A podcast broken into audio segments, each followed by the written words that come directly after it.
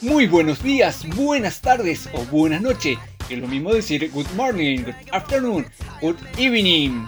Sin importar cuándo, dónde o a qué hora estés escuchando, vas a aprender acerca de Pierce y la teoría de la semiotización infinita. Y por si no me conoces, me llamo Antonio Castro. Mientras para los que me conocen, sigo siendo Antonio Castro. Pero hoy no estoy solo, ya que me acompañan dos grandes mujeres. Ellas son... Natalia Palma. Y... Agostina Benítez. Ahora, ¿nos vamos a calmar un poquito? Vamos a empezar a entrar en ambiente. Nos vamos a meter en lo que es Pierce y su teoría de la semiotización infinita. Adelante, Nati. Muchas gracias, Antonio. Hoy me voy a referir en particular a la teoría del signo de Charles Sander Peirce, padre fundador del pragmatismo y la semiótica. Charles nació en Cambridge, Massachusetts, Estados Unidos, el 10 de septiembre de 1839 y se graduó del Colegio de Harvard en 1859. Durante mucho tiempo se desempeñó en matemáticas y física, aunque tenía un interés especial por la filosofía y sobre todo por la lógica, cuestiones que posteriormente lo acercaron a la psicología experimental.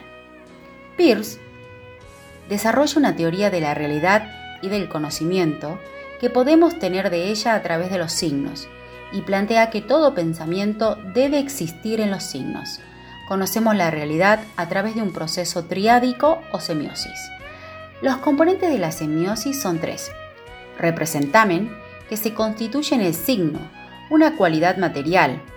Son secuencias de sonidos, letras, formas, colores, etc. Pueden estar en lugar de otra cosa. Objeto, que es el elemento de la realidad al que hace referencia el signo. Despierta en la mente otro nuevo signo. Y finalmente el interpretamen, que es un nuevo signo, equivalente o más desarrollado, que surge a partir del representamen.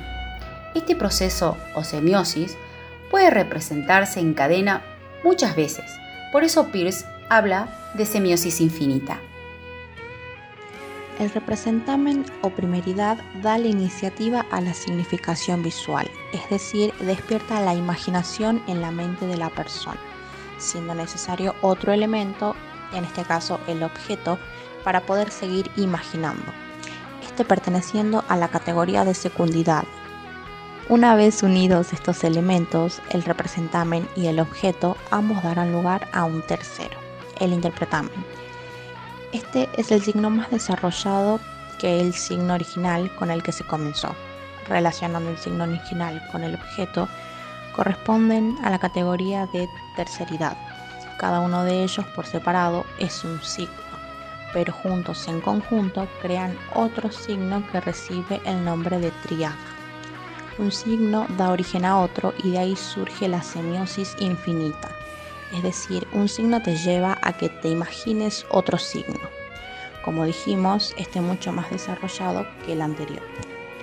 Y para eso vamos a citar un claro ejemplo para poder entender mucho mejor esta semiosis infinita. Comencemos poniendo como representamen a la palabra mochila. Su objeto va a ser una mochila roja y el interpretamen serán los útiles. Luego los útiles van a pasar a ser el representamen teniendo como objeto a una carpeta y dando lugar al interpretamen que van a ser los chicos o alumnos.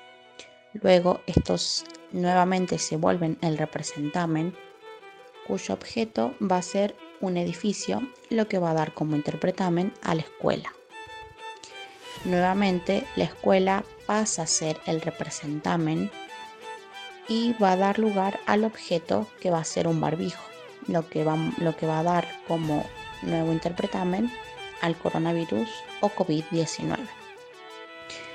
Es así que el interpretamen se vuelve a transformar en el representamen de otro objeto, produciéndose así esta semiosis infinita de la que estamos hablando. Muchísimas gracias, dos grandes genias, por haber compartido la teoría de Peirce y la semiotización infinita. La verdad, se los agradezco de corazón, no solamente yo, sino todo aquel que nos está escuchando. Y si vos no te querés perder otra clase espectacular con estas dos grandes mujeres, ya sabes dónde encontrarnos, en este mismo canal. La próxima semana Bye bye.